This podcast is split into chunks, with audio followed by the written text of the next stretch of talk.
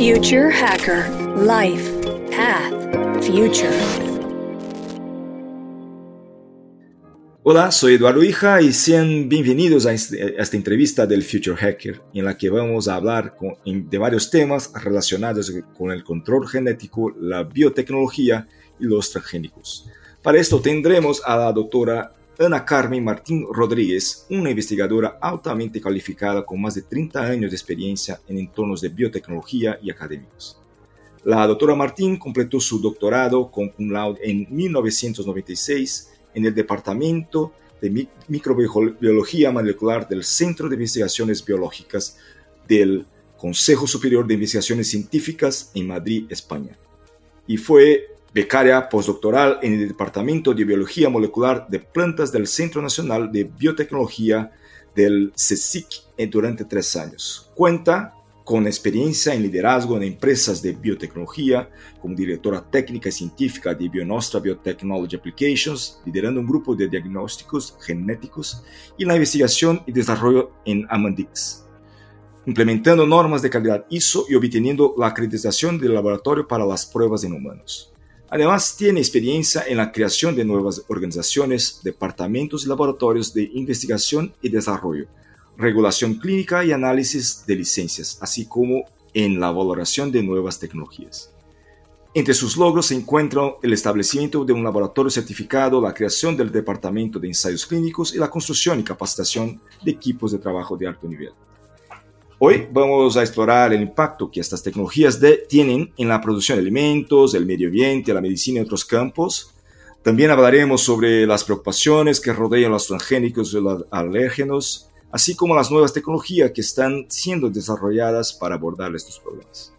También vamos a discutir sobre el uso de datos en estos campos, así como las nuevas iniciativas para abordar el problema del plástico, por ejemplo, en la industria alimentaria. Así que tenemos muchas cosas que hablar y entonces eh, comencemos. Hola Carmen, ¿cómo estás? Hola, buenos días, ¿cómo estáis? Muy bien, muy bien. Bueno, eh, un gusto tenerte aquí con nosotros. Eh, para empezar, ¿no? Cuéntanos un poco qué va la, de qué va la biotecnología mm, para cuadrarnos en este tema y luego empezar a tirar temas más específicos. Pues bueno, la biotecnología es como usar usar el conocimiento que tenemos de, la vida a todos los niveles, vida humana, animal, eh, bacterias, virus, para aprovecharlo en nuestro propio beneficio, que puede ser utilizar herramientas que funcionan normalmente en nuestro cuerpo para luego aplicarlas en medicina para poder curar o seleccionar em, pues bebés ¿no? que no tengan determinada enfermedad o para en bioremediación en cuando hay un vertido tóxico, es decir, pero es utilizando herramientas que ya existen en la naturaleza y dándolas una aplicación fuera del propio organismo donde está, donde existe, por decirlo así. Y el ámbito es desde crear, sí, desde crear pues nuevos alimentos, nuevos productos, nuevas medicinas, nuevas eh, terapias, nuevos mm, eh, pues en el campo, contaminación, plantas que aguanten mejor la sequía, que aguanten mejor el calor, es, es, totalmente aplicable a todo y seguramente que se me olvidan porque al final uno habla de su background, pero hay otro muchísimo del que se te escapa y habrá muchísimas más cosas que no salgan aquí. Perfecto, perfecto. ¿Y cómo describirías el papel ¿no? de la biotecnología en la actualidad y, y, cómo crees que ha evolucionado en los últimos años? Pues mm, yo creo que, que mm, esto es como exponencial, ¿no? Que empezó un poco poco a poco, pero ya se ha dado un despoletazo y ha cambiado muchísimo en muy poco tiempo y seguirá cambiando. No sé, no me atrevo a decir que lleguemos a una zona estacionaria donde se pare y vaya al crecimiento más lento, porque todo esto se va aplicando conforme se van haciendo nuevos descubrimientos en la investigación básica. Con lo cual, como la investigación básica sigue, esos nuevos descubrimientos que ahora ni se nos pasan por la cabeza, posiblemente en un futuro van a tener nuevas aplicaciones como cada vez tenemos mayores tecnologías y mayores herramientas para procesar más cosas conjuntamente, lo que hoy se habla de inteligencia artificial, posiblemente esto seguirá siendo exponencial porque se unirán los nuevos descubrimientos a todos los niveles, no solamente a nivel biológico, sino a todas las tecnologías, nuevos materiales, etc., que se unirá todo. Pues mi opinión es que seguirá creciendo especialmente el uso de, esto. Con todos los controles en los diferentes cambios donde se aplique, pues habrá que tener controles. Quizás la legislación venga posterior de la aplicación o tarde en aplicarse dependiendo de los temas, porque son, a lo mejor puede tener algún componente ético, pero creo que va a seguir eh, exponencialmente. Has comentado una cosa importante que ya llegaremos ahí, que es la ética, ¿no? El tema muy, muy sensible, importante. Pero antes de nada, para empezar ahí un poco a profundizar en algunos temas, eh, ¿cómo cree que, crees que la biotecnología puede abordar algunos de los desafíos más importantes en, en áreas como la medicina, la agricultura y el medio ambiente, por ejemplo? Pues yo creo, mm, yo creo que es la solución, ¿no? O sea, porque a nivel de biomedicina se está viendo que gracias a muchas herramientas biotecnológicas eh, se pueden hacer cosas mm, que si no de otra manera no tendría solución, como son enfermedades genéticas. Con las herramientas que existen hoy día se puede, ese defecto en el gen se puede corregir. Esto ya pues tiene un componente ético que la gente puede ser partidaria, no, pero se pueden seleccionar embriones evitando que una eh, que un posible bebé que pueda tener una enfermedad que sea de, deleteria, o sea, que, va a estar viviendo unas condiciones malas y poco tiempo, pues se puede evitar eh, seleccionar el embrión que no va a tener esa enfermedad cuando sus padres son portadores de ella. Em, y a nivel medioambiental, eh, por ejemplo, en el cáncer, pues la biotecnología hoy día se aplica continuamente en el cáncer. Eh, en, terapias, nuevas terapias que se hacen gracias a la biotecnología, nuevos mm, tratamientos o que llevan las, células CAR-T, que nos permite pues, pues intentar modificar aquellas que nuestro propio sistema eh, sea capaz de responder a las células tumorales que si no, no sería capaz de responder. Esto, a nivel de, salud es impresionante lo que puede hacer. A nivel de medioambiental, lo mismo. O sea, mm, vamos, estamos en un calentamiento global que yo creo que ya nadie se atreve a decir que no existe y necesitamos, eh, la población sigue creciendo, necesitamos alimentarnos y hay mucha sequía, no hay agua, entonces necesitamos, y eso se va a conseguir gracias a, biotecnología, conseguir, porque todo va a ser más rápido, porque nuestros ancestros han seleccionado las mejores semillas, que, pero eso es un proceso como mucho más lento, no tenemos ese tiempo. Entonces, eso va a permitir pues que haya cosechas en sitios donde hay mucha sequía, otras donde los suelos estén, pues sean más ácidos o menos ácidos, o incluso a nivel de limpiar el suelo con la contaminación. la biotecnología se pueden utilizar plantas para quitar contaminantes del suelo. Em, para eliminar plásticos. Hay bacterias comedoras de plásticos que la llaman así, pues cuando estamos generando tanto plástico los humanos que estamos contaminando todo, incluso en los mares, y está demostrado ya que nosotros nos, nos volvemos a comer estos plásticos cuando comemos los pescados. Pues todo eso en la bioremediación, en la, eh, ahí puede actuar muy bien la biotecnología. Y esto, hablando, ¿no? Un, tema más específico aquí, eh, en, en, temas de plantas más resistentes, en términos de agricultura, producción de alimentos y todo lo demás. Eh, ¿Crees que estamos avanzando en este caso? Porque siempre hay una, una, visión no necesariamente positiva de transgénicos, por ejemplo, ¿no? En el mundo hubo un tiempo en que esto era incluso algo que se combatía en algunos puntos, algunas personas activamente los combatían, y no sé si esto sigue así, se ha bajado, y también si, esta, si esa es la única forma, los transgénicos, de hacer que la producción sea efectivamente mejorada y aumentada la efectividad de, toda la agricultura? Pues como bien dices, los transgénicos em, fueron como un foco contrario, no, unas manifestaciones contrarias y la gente, hubo una gran alerta social sobre el tema de los transgénicos, hubo una ley de etiquetado que obligaba a etiquetar, yo creo que el etiquetado de las cosas, saber lo que nos comemos, tiene que estar siempre ahí y tú eliges si te lo comes o no. También ha habido mucha falta de información. Yo creo que había un problema de que todos los veíamos como que los transgénicos era algo de lo que se enriquecen los, las grandes empresas y no hay ningún beneficio para nosotros. Y luego había información, mala información de, de, lo que podían producir los transgénicos, cuando hay una regulación a través de ellos. También, pues como siempre, hay intereses económicos, etc. Yo creo que mi experiencia, y es verdad que últimamente yo no estoy tan metida en el, en el, en el mundo de los transgénicos, eh, mi experiencia es que con el tiempo y con más información por parte de la gente, este, este, esta cosa que había, no, no, transgénicos, cuidado, que me va a salir una pata por comer una patata transgénica, pues se ha ido perdiendo, eh, pero sigue existiendo, porque sigue, pero no en, no sé si es que hay otros temas o es que se ha perdido, pero yo en mi experiencia que estuve dando clases en un máster, eh, yo al principio creaba mucha polémica y, había como 50-50, o sea, mitad de una a favor y en contra, y cuando ya en mi décimo año de dar clase ya no había, no, había discusión. O sea, como mucho a lo mejor encontramos una persona que te decía que no, que los transgénicos eran malísimos.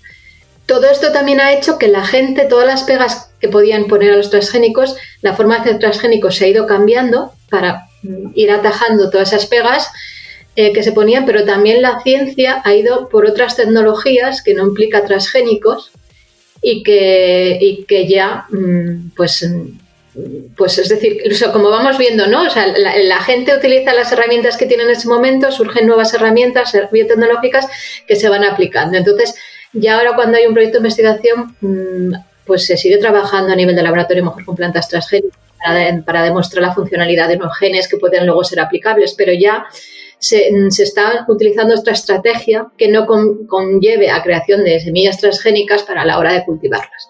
Pero bueno, esto es... Mm, yo creo que los transgénicos seguirán allí, la legislación estará, aprobarán o no aprobarán, la aprobación es muy diferente, a veces aprueban para importar pero no para cultivar, otros aprueban para cultivar y en el propio país, o sea que hay una legislación mm, muy grande y a la hora de, de, poder plantar un transgénico o de importar semillas o de transgénicos pero sí que es verdad que la investigación va por otros derroteros utilizando otras herramientas que no generen a priori tanto rechazo como crearon los transgénicos.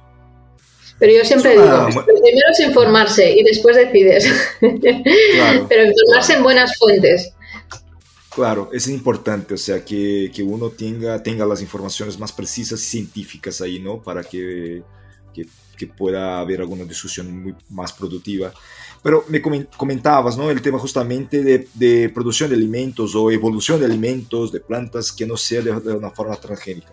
Eh, es como el proceso, como solo como ejemplo, eh, del, del, maíz, como se ha sido en los Andes, pero esto ha tardado, no sé, millares de años ahí para que eh, el maíz, ¿no? Pudiera salir de pequeñas semillas hasta que pudiera ser una producción realmente para alimentación de las personas.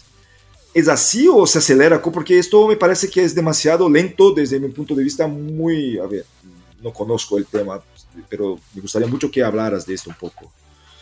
Sí, hombre, eh, el, origen del maíz hoy día es realmente es una mutación de un maíz original que lo que hizo que fuera crecer a la rama para arriba, me parece que se llamaba la briacteosante o algo así. Y eso fue una mutación natural. Los transgénicos lo que hacen es eh, intentar em, hacer que una, o sea, los principales transgénicos que hay son de resistencia a herbicidas, em, resistencia a, plagas. Entonces, lo que hacen es meterle al azar en la planta ese gen que permite que sea resistente a. Y lo hacen como, bueno, como se hacía al principio, es a lo brusco, que tú realmente estás metiendo y no sabes dónde se ha metido, eh, en qué parte del genoma, en de todo el ADN que tiene la planta, dónde se ha metido, con lo cual dices, ¿qué es lo que se está generando así? Eh, entonces, mm, y se puede expresar en cualquier, mm, al principio se utilizaban promotores que digamos que eran los que los promotores son como cuando tú quieres que salga agua tienes que abrir un grifo, ¿no? Pues el promotor de ese gen era un promotor que estaba permanentemente abierto. Entonces ya con toda esta rechazo se fueron metiendo promotores que solamente abrieran el grifo en determinadas circunstancias, o se fue seleccionando poco así, pero sí que es un poco, eh, o sea, ha mapeado dónde se ha metido exactamente eso. Pero eso es un poco como a lo, a lo loco. Entonces tú en una generación de mezclas y tienes la planta y luego la pruebas. Eh, si lo hiciéramos en forma normal sería poco a poco seleccionando una cosecha, ves cómo se comporta, selecciona las semillas y así poco a poco, años y años y años. Esto es como mucho, mucho más rápido. Esto es en, lo que hacen ahora es así, pero también un poco eh, todo el mundo ha hecho injertos en su vida, ¿no? O sea, que metes una para y pues en el fondo ahí también están mezclando cosas. Y eso nunca ha creado rechazo en la sociedad. El injerto se ha hecho toda la vida se han hecho injertos de una planta con otra, también se han ahí mezclado hay cosas y, no, y, no, y no ha creado tanta repulsa a la sociedad. Eh, pero bueno, esto es una forma de acelerarlo, porque tú coges la planta, la metes eso, seleccionas la que ha cogido ese gen de resistencia, porque tú sabes, eh, pues experimentación, le pones, si es resistencia a este, a este, bicho, le pones a crecer con ese bicho, solamente la creces la que lo ha tenido, entonces luego simplemente es propagarla. Por eso es mucho más rápido, porque no tienes que ir esperando generación a generación a tener esa planta que realmente aguante en esas condiciones. ¿Y crees que los gobiernos, la industria están tirando por este camino también? Eh, ¿Es algo que realmente eh, está siendo impulsionado a día de hoy? Yo creo que hay empresas que siguen produciendo sus transgénicos y se siguen cultivando, pero eh, la forma de crear nuevas variedades yo creo que ahora se está yendo, se está intentando ir por otro camino para evitar este rechazo. Quizás sobre todo en Europa, mm. que es donde tenemos una legislación y donde, porque en Estados Unidos este, este, este problema no ha, yo creo que no hay ningún problema, o sea, no, existe, no ha habido esta repulsa como ha habido aquí en Europa.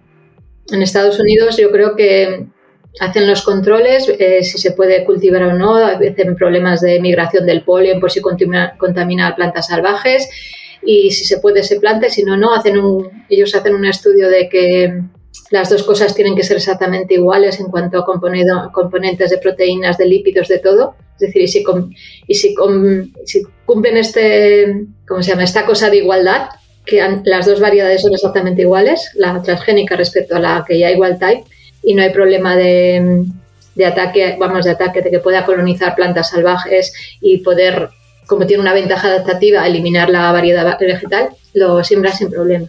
Pero aquí en Europa hay, mucho, ha habido mucho problema, aunque ahora yo creo que ha disminuido, y entonces la investigación va por otros derroteros, utilizan otras técnicas.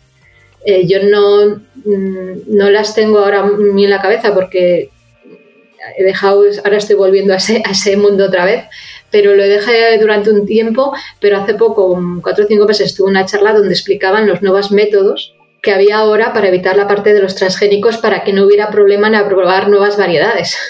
Mm. Y había tres o cuatro tecnologías nuevas que se podían aplicar y que no iban a traer este repulso, pero no puedo entrar en el detalle de ellas porque no las conozco. Una de ellas posiblemente sería CRISPR, que es algo que sirve para editar los genes. Entonces, si le modificas, cuando se estudian los genes y sabes que esta modificación permite eh, hacer que sea resistente, pues se la editas tú con esta tecnología y ya lo tienes. Esto se está utilizando, está probado en humanos, con lo cual entiendo que en las plantas se probará. Es verdad que el humano cuando recibimos un beneficio nosotros mismos, pues, pues no le ponemos tantas pegas, pero cuando en las plantas lo que vemos es que hay una multinacional que se beneficia y, tal, y a lo mejor un agricultor porque tiene que echar menos, menos abono, pero no nos damos cuenta que a lo mejor se contamina menos con pesticidas, no nos damos cuenta de otras muchas cosas. O sea, no recibimos un beneficio directo, aunque sea indirecto lo que recibimos. Perfecto, perfecto. Bueno, eh, siguiendo, siguiendo en, la, en hilo ¿no? de la cadena de alimentación, eh, me comentabas en nuestra charla previa, ¿no? El tema de los envases biodegradables, que esto ya existe, pero también el tema de bacterias que comen plástico, que, que has comentado ahora en el comienzo de nuestra charla. Eh, podríamos explorar un poco más eso porque eh, es algo que la biotecnología está trabajando de forma activa para mejorar este tipo eh, de proceso ¿no? de, de, degradación ¿no? de bases, porque los envases sabemos que es un gran, hay un gran impacto, ¿no? tiene un gran impacto en el medio ambiente cuando hablamos de envases plásticos y otras cosas. ¿Qué, qué nos puede hablar de eso? Pues Ahí, por ejemplo, yo creo que ahí la biotecnología está trabajando en, dos líneas. Por una parte, la de crear envases que sean biodegradables, es decir, que se degraden, que no estén como ahora los plásticos que tardan años y años en ser degradados y que tú tiras una, botella de plástico de Coca-Cola y ahí sigue años y años. Eh, entonces, que era algo que es como si tuvieras, tirases una, una no se debe de tirar, pero bueno, una manzana, la monda de una manzana la tiras en el campo y van a ir los animalitos a comérsela y en unas horas ya no la ves, ¿no? Eh, al final es orgánico y, todo entra en la cadena trófica otra vez. Entonces, una es crear estos plásticos, puestos envases que sean biodegradables, o sea, que se destruyan por sí solos. Eh, y por otra parte, la de, que, mm, la de intentar eliminar eso sería como una especie de bioremediación, biosolución, para poder eh, destruir de una forma más rápida y eficaz todos estos plásticos que, se, que tenemos ya, o sea, toda esta basura que, que tenemos ahí, que es que es, es, impresionante. Yo, cuando ves las fotos de algunos ríos que están llenos de envases y tal, se te cae el alma a los pies. Yo, muchas veces te puedes imaginar que eso es algo que es una foto que nos han hecho para, para metérnoslo en la retina y, y, que ser más consciente, pero es que yo lo he visto.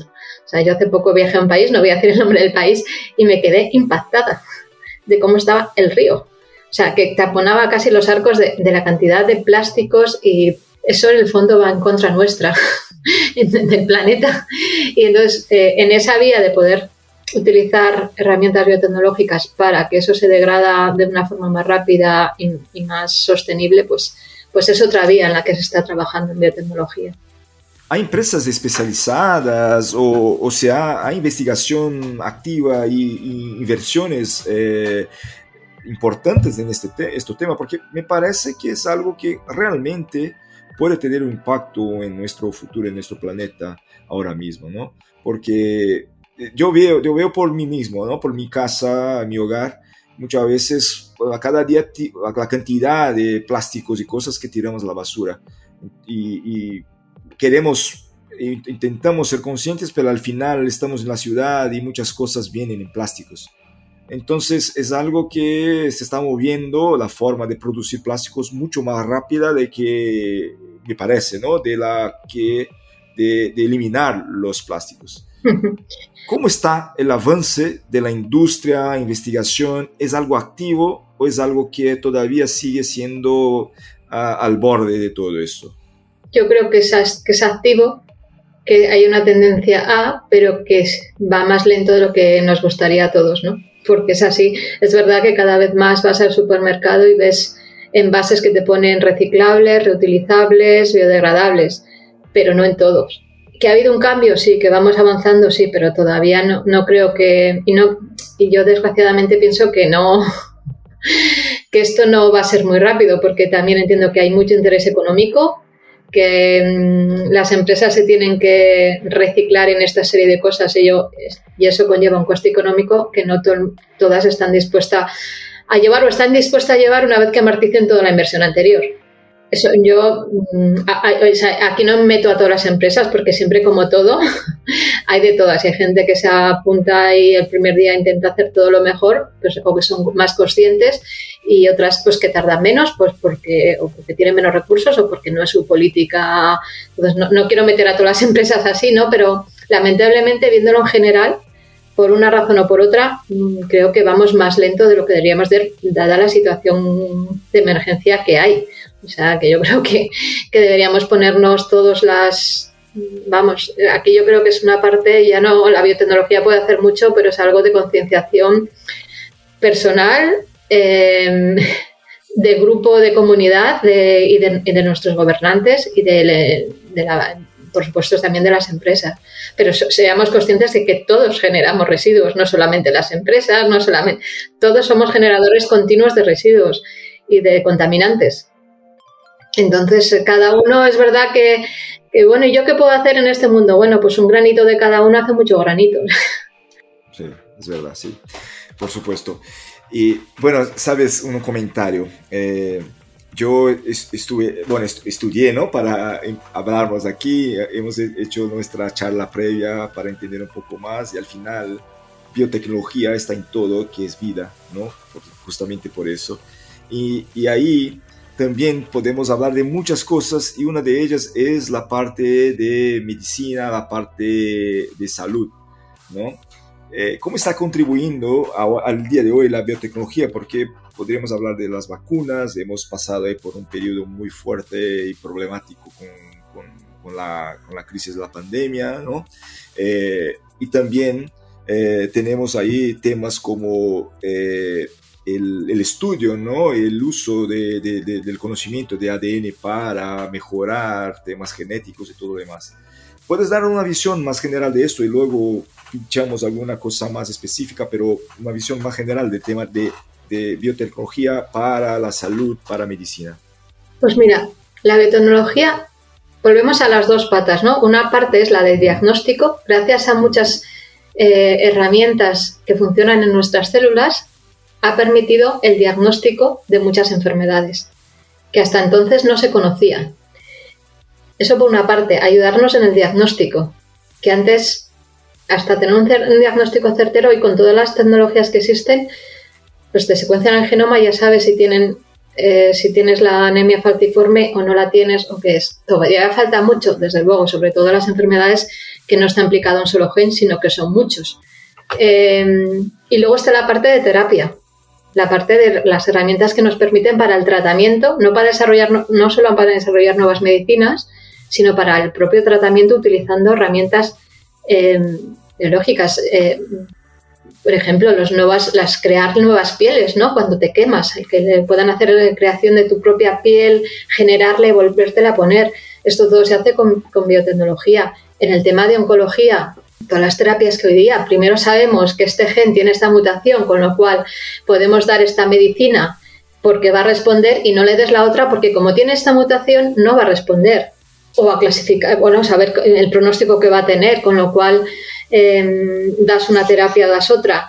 Eh, en tema de Alzheimer, pues eh, todas mm, enfermedades demenciales, pues cada vez se conoce más cuáles son los genes causantes y eso permite que luego se puedan aplicar herramientas o bien para cortar o, que se alargue más el periodo en el que ya estás más, la enfermedad va más rápida, pero es en los dos ámbitos. Nos permite mucho mejor el diagnóstico y nos permite desarrollar herramientas que sirvan para, para paliar un poco la enfermedad, para curarla o incluso, como hablábamos antes, la selección de embriones que no tengan determinados tipos de enfermedades. Abarca un poco a todo. Pero vamos, el principal paso es cuando tienes un diagnóstico, puedes atacar la enfermedad. Si no sabes lo que tienes, no puedes atacar. Entonces, en el tema de diagnóstico ha ayudado muchísimo el, todo el tema de biotecnología.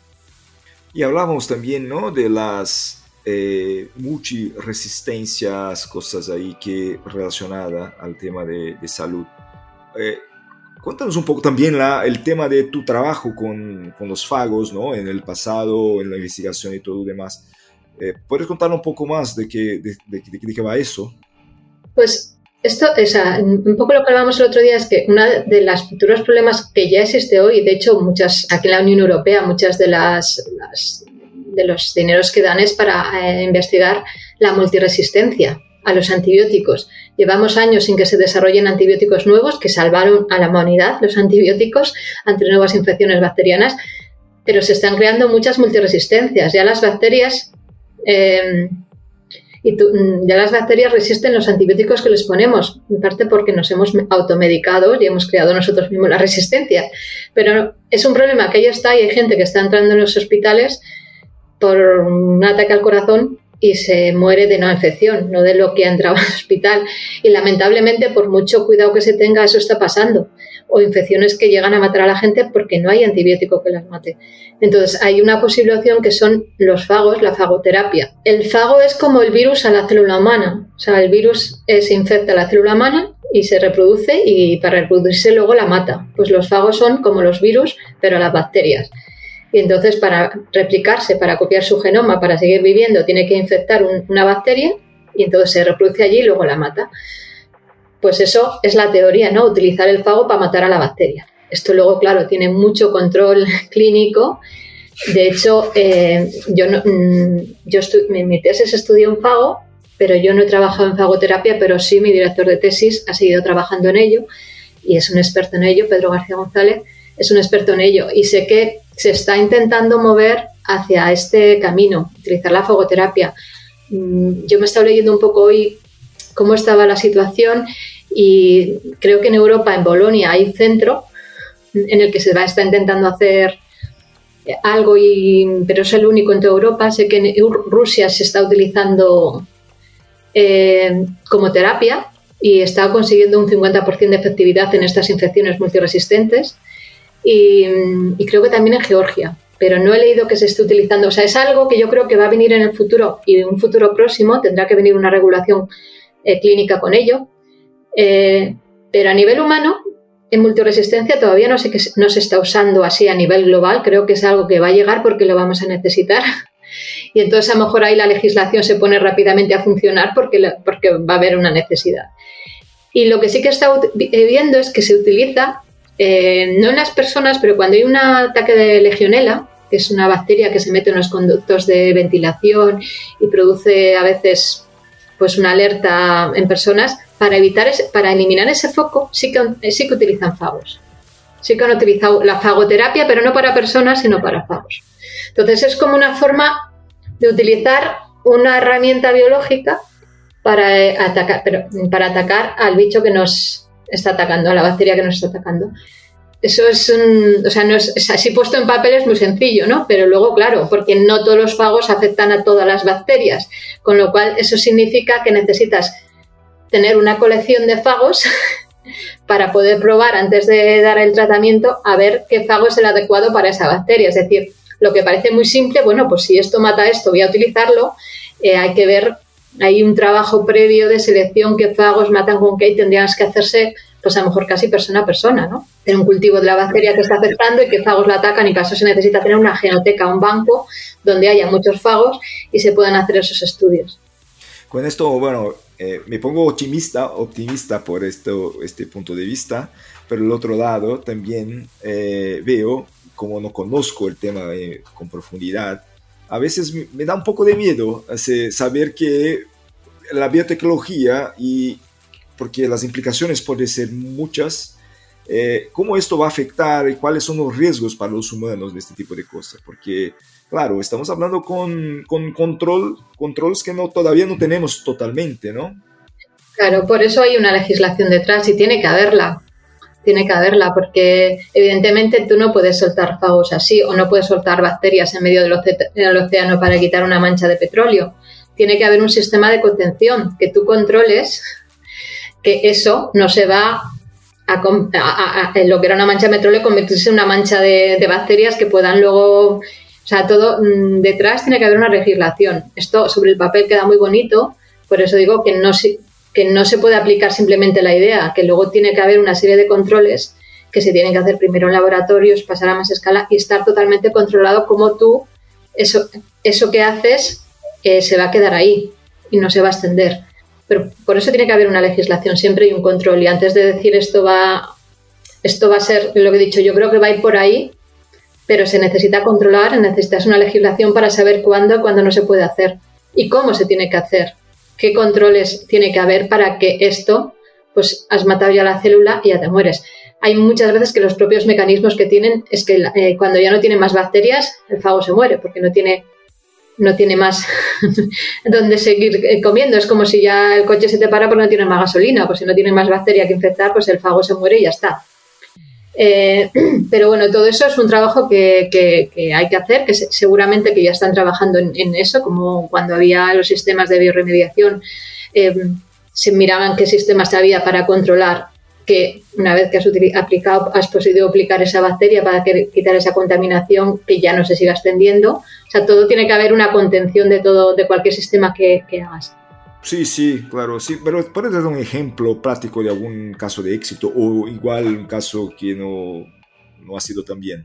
Mira, yo me, pero esto estoy hablando a nivel de investigación, no sé si ahí luego se ha llegado, que, había bacterias de estas que comían, entonces utilizaban para luego poder mm, que la bacteria se muriese, le metían, eh, mira, mezclamos bacteria y fago, le metían genes que eran que producían agujeros en la pared de la bacteria. Esos agujeros es al final la bacteria se muere. Pero se regulaba de tal forma que cuando ya no había eh, la cosa, ya no había el contaminante que querían degradar, es cuando se expresaban esos agujeros, esas, eh, esas proteínas que lo que hacían era hacer agujeros en la bacteria. Y al tener agujeros en la bacteria, pues la bacteria se moría porque se rompía. Por, por osmosis, diferentes, pues, por decir de forma así gráfica, moría. Eso yo sé que se ha hecho a nivel de investigación, pero no te, no, no te sé decir si, si, ha habido casos en los que se ha aplicado o no ha aplicado, pero vamos, algún sistema de contención, eh, sí, aquí se utilizaba, el, la, se llamaba olina, la olina que producía el fago y que infectaba esta bacteria, pues para que le rompiera la pared que le envuelve eh, para, morir, para que se muriese y ya no siguiera utilizándose.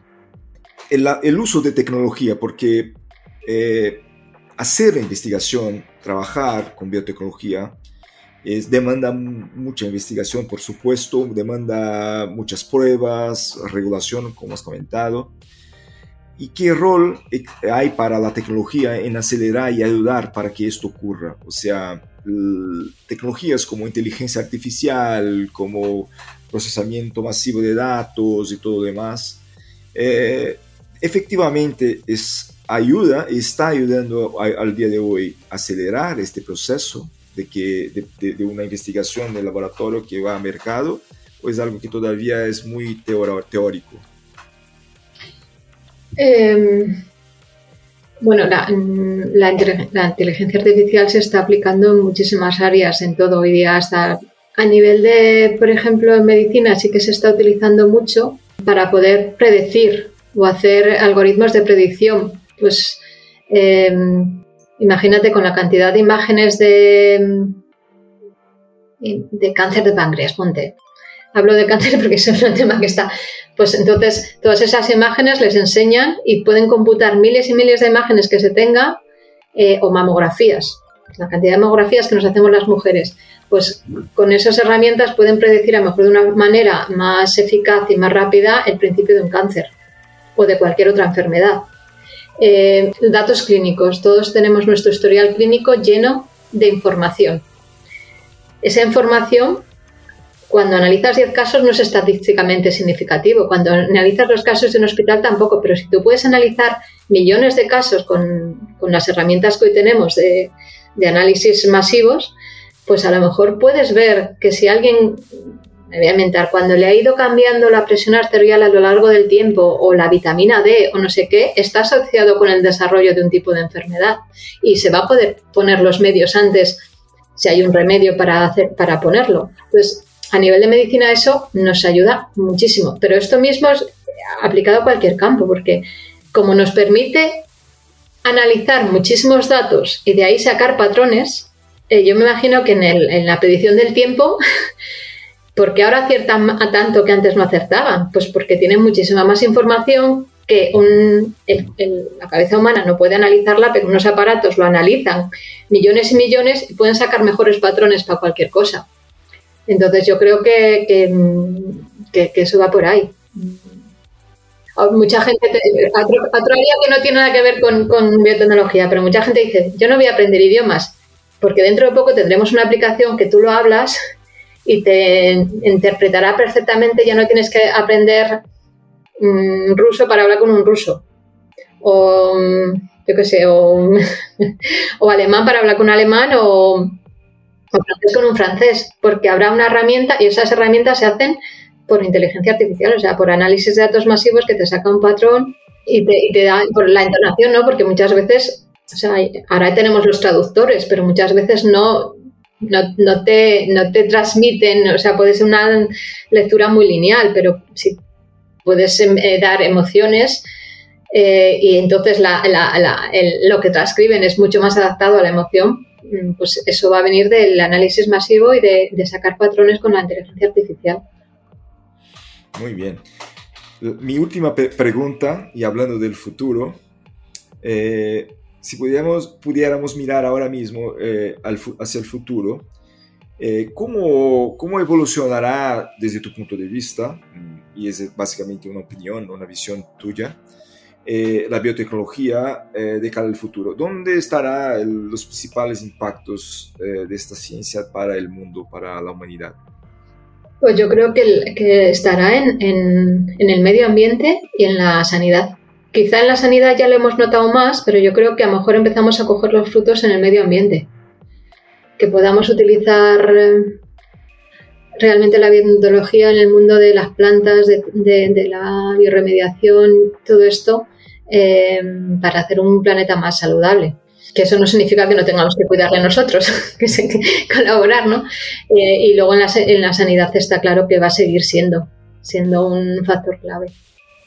Otro día estaba hablando con, hice una entrevista ¿no? con una persona, con Cecilia Tan, que hablaba de la economía interespecies, porque hasta el momento, bueno, por lo menos por la parte de tecnología, se habla, se habla mucho de human-centric, o sea, centrado en el humano, que está bien, pero algunas de esas cosas que solo miran el humano, muchas veces no miran al entorno y no miran al todo.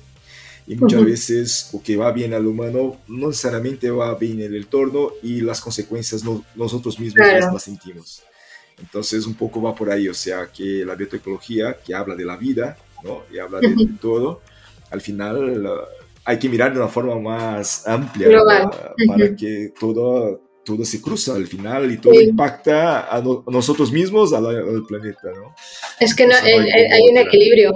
Es que, es que somos, mm, somos una rueda. Si falta una parte, una parte de esa rueda, eh, de hecho, está, es, lo que está pasando es que el humano, que es una pata de toda esa rueda, como no está trabajando en equilibrio con el resto, nos estamos cargando el planeta. Entonces, eh, totalmente de acuerdo que hay que mirarlo en, global y mira, la biotecnología también posiblemente esté colaborando a que algunas de estas especies que están en excepción, algunas estén recuperando de alguna manera, ¿no? A nivel de que empiecen en los laboratorios que puedan tener ahí el genoma, que puedan hacer.